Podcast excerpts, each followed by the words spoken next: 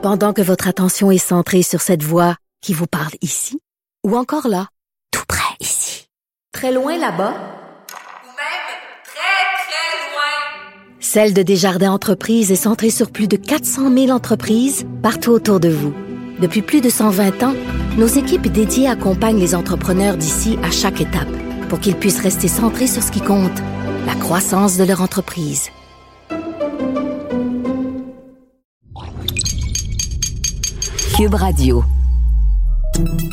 Salut, c'est Charles Tran avec l'équipe dans 5 minutes. On s'intéresse aux sciences, à l'histoire et à l'actualité. Aujourd'hui, on parle des arbres et des fils électriques. La plupart de nos pannes d'électricité ici sont causées par des arbres poussés par de forts vents ou alourdis par le verglas des branches qui euh, brisent des fils. Mais c'est pas la faute aux arbres. hein. On avait tendance à le penser, on dirait, hein, puisque après une panne, euh, on voyait souvent des gens s'affairer à, à les couper sans trop se compliquer la vie. Chaque année, Hydro-Québec dépense des millions de dollars, 80 millions en 2019 seulement, pour faire ce qu'on appelle de la maîtrise de végétation. Élagage, abattage, c'est une dépense qui pourrait diminuer grâce euh, à une équipe de chercheurs de l'UCAM appuyée par Hydro-Québec. Leur solution, planter des arbres. Une approche euh, plutôt contre-intuitive dont nous parle Véronique Morin. On pourrait dire que les arbres sont l'ennemi des lignes électriques d'Hydro-Québec ou vice-versa. Chaque année, des branches d'arbres poussées par des vents forts ou alourdies par de la glace finissent par tomber sur les fils électriques, provoquant des pannes de courant. Il faut donc couper cette végétation pour réparer et prévenir d'autres pannes. Mais même le regard calculateur de l'ingénieur reconnaît que les arbres sont indispensables au paysage urbain. Alors, dans le but de trouver des solutions pour permettre aux arbres de pousser près des fils électriques, il y a des chercheurs de la chaire de recherche CRSNG Hydro-Québec sur la croissance des arbres de l'UCAM qui se lancent dans un projet expérimental. Leur étude, pour le moins inusitée, vise à planter des arbres et de contrôler leur croissance, leur développement, comme s'ils poussaient à côté de poteaux électriques et sous les fils. C'est un projet unique qui est financé par Hydro-Québec et qui vient de démarrer à Saint-Bruno de Montarville, en banlieue de la rive sud de Montréal, dans un champ abandonné. Pourquoi cette recherche? Eh bien, pendant longtemps, Hydro-Québec considérait que planter des arbres sous des fils électriques n'était pas une bonne idée. Est-ce qu'on a besoin de rappeler le grand verglas d'il y a 25 ans? Mais au fil des ans, les villes ont voulu replanter ces arbres pour remplacer ceux qui ont été détruits pendant le verglas et aussi les frênes décimées par la grille. Alors évidemment, les villes veulent augmenter la surface de la canopée forestière urbaine, ce qui comporte plusieurs avantages, dont l'absorption du CO2 et de la chaleur. Dans les villes, habituellement, les poteaux électriques sont placés à l'endroit où on veut des arbres. Selon une estimation sommaire, on pourrait augmenter considérablement la surface de canopée forestière d'une ville en plantant des arbres près des fils électriques. Pour l'instant, force est d'admettre, ceux qui s'y trouvent ne poussent pas très bien. Alors, Christian Messier, le titulaire de la chaire de recherche, veut changer cela en testant six espèces d'arbres qui résistent à la pollution de la ville et au sel de déglaçage d'hiver.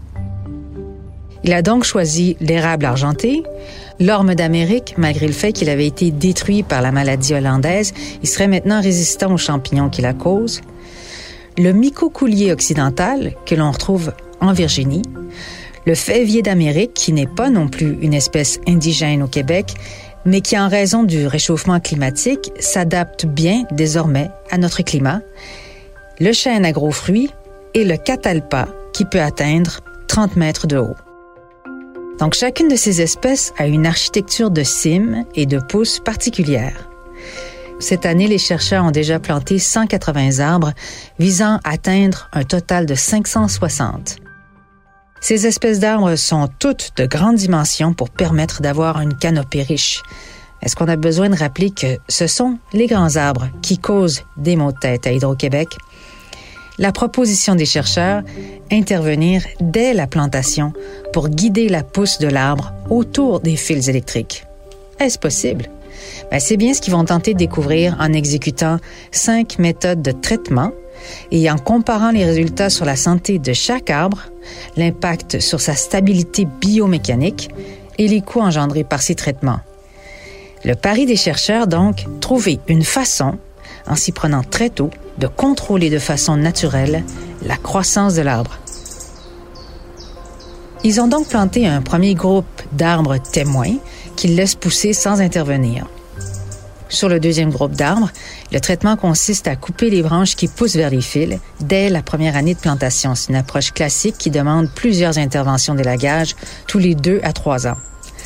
Le traitement sur le troisième groupe d'arbres requiert d'enlever la flèche terminale, c'est la tige qui continue le long du tronc principal et que l'on voit très bien sur les conifères, mais ils utiliseront aussi une tige de métal où on attache les branches de l'arbre pour le forcer à pousser dans une direction souhaitée, loin des fils. Le quatrième traitement consiste à placer un capuchon, une espèce de cône noir rigide, au-dessus de la flèche terminale pour faire de l'ombrage, éliminer la lumière et donc l'atrophier naturellement, le forçant ainsi à pousser de chaque côté des fils électriques, donc en forme de V. Finalement, un cinquième groupe d'arbres aura également un capuchon d'ombrage, mais en plus des tuteurs métalliques en jeune âge pour les forcer encore davantage à se développer en forme de vie et ainsi éviter les fils électriques. Dans tous les cas, il s'agit d'une combinaison d'élagage, de tuteurs et de capuchons. Évidemment, vous direz, la solution serait d'enfouir les fils. Mais bon, ça c'est une autre histoire, vraiment trop cher. Quoique les constructeurs ont le loisir de le faire, hein, mais à leurs frais. En passant en Europe, l'enfouissement des fils électriques est obligatoire, mais le territoire est plus petit. En attendant, chez nous, la recherche de Christian Messier et de son équipe pourra peut-être offrir bientôt un compromis moins coûteux. Ouais, une recherche qui va durer un bon petit bout de temps, hein, au moins dix ans, à suivre ces arbres, leur santé, leur croissance. Pour le projet pilote, tous ces arbres sont plantés dans un champ abandonné près de Saint-Bruno de Montarville en Montérégie où sont plantés des arbres à tous les 7 mètres sur une distance de 4 km, où aussi on a bien sûr mis des fils électriques cobayes. La plantation de l'arbre est faite par la ville de Saint-Bruno, mais la responsabilité de l'entretien revient à Hydro-Québec parce que pour Hydro-Québec, c'est une question de coût et d'acceptabilité sociale parce que les gens sont très sensibles quand il est question des arbres. Avec raison. Merci Véronique Morin. C'était en 5 minutes.